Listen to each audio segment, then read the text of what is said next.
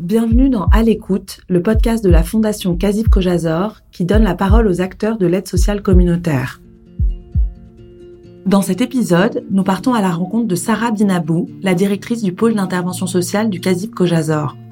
Accompagnement des personnes âgées, violence intrafamiliale, mais aussi accueil des réfugiés et financement d'obsèques, Sarah Binabou nous présente les nombreuses activités du pôle d'intervention sociale. Dans cet épisode, nous entendrons également les témoignages précieux de bénéficiaires du CASIP Kojazor. On peut venir euh, taper à la porte du service social à partir du moment où on est en difficulté, quelle que soit la nature de la difficulté, parce qu'on pense service social, on pense précarité, c'est une partie euh, du, du, sujet des, des, problèmes, mais ça peut être aussi complètement autre chose. Il y a des violences intrafamiliales. Nous, on peut aussi être euh, une sorte de, de médiateur euh, quand il y a des incompréhensions dans un service euh, public euh, ou autre euh, où certaines exigences des familles seront vécues comme des exigences, alors qu'en réalité, ça fait partie de leur euh, identité et de leur manière de vivre. Je m'appelle Sarah Binabou, je suis directrice du service social euh, du CASIP et je travaille depuis 24 ans au sein de la fondation CASIP Kojazor. Une personne qui se présente au service social va tout d'abord y trouver une écoute. Donc, euh, elle va avoir euh, un travailleur social qui va évaluer sa situation euh, par téléphone. Donc, ça peut être des entretiens très longs, hein, une heure, une heure et demie, peu importe. Hein, il ne s'agit pas d'orienter sans avoir compris de quoi il s'agit.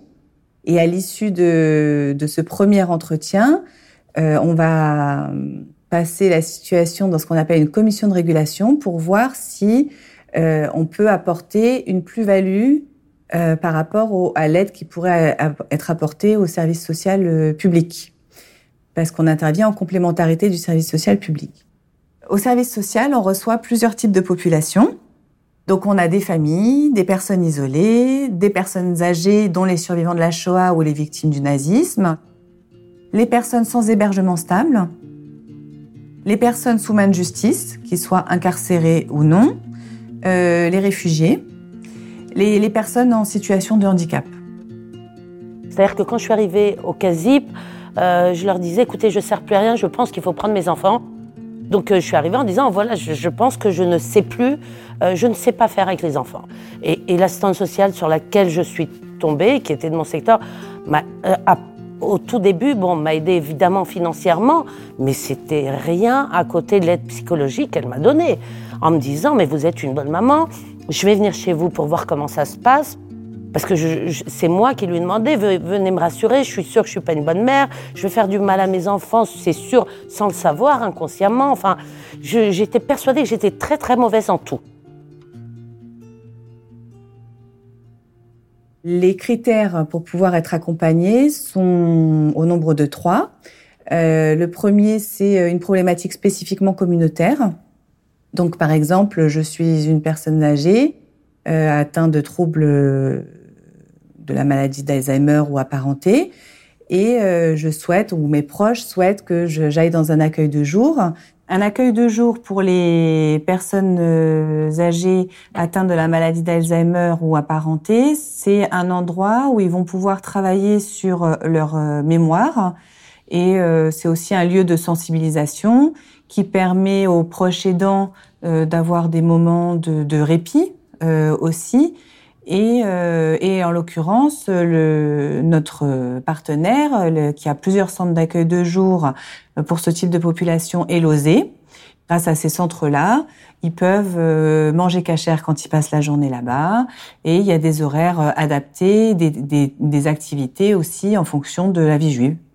Si on va euh, plus du côté des familles, on a un, une grande partie de nos familles euh, dont le budget est déstabilisé du fait du coût des écoles juives. Donc au service social public, euh, ils vont pas prendre en compte ces coûts-là puisque l'école publique gratuite existe.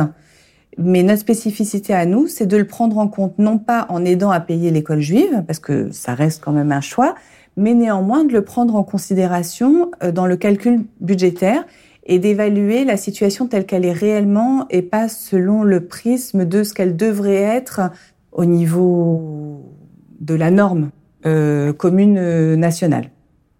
Ensuite, on va avoir un deuxième critère qui va être celui des multiples problématiques. Donc là, on parle de, situations qui, qui ont, enfin de, personnes qui cumulent euh, les problèmes, euh, ça peut être euh, logement, enfance, santé, budget, enfin voilà, vraiment beaucoup de problématiques qui ont un accompagnement au service social public. Et le troisième point, c'est ce qu'on appelle les situations à risque de rupture. Donc ce sont des situations pour lesquelles les problématiques pourraient relever du service social public, mais on sait pertinemment que ces personnes-là n'iront pas vers le service public en général pour des questions euh, de troubles psychiques. C'est-à-dire que c'est pas je préfère aller voir le service du Casip Cojazor au lieu d'aller au service de la mairie. Cela, on les invite à aller faire valoir leurs droits en tant que citoyens français, mais plutôt de, de personnes euh, pour lesquelles on sait que si nous n'intervenons pas, personne ne les récupérera derrière parce qu'ils n'iront pas. Ma fille était acceptée dans une grande école. Or, elle a fait une prépa publique. Pour moi, une grande école, c'est public, c'est gratuit. Eh bien non. Une grande école, c'est payant.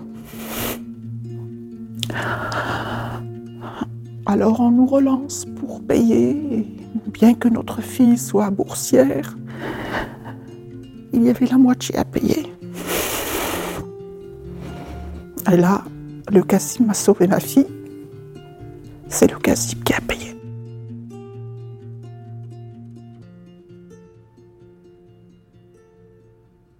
Le, fait qu'on puisse se, positionner euh, en valeur ajoutée, euh, c'est euh, la source de nos financements, qui est à 98% sur, issu de la générosité du public.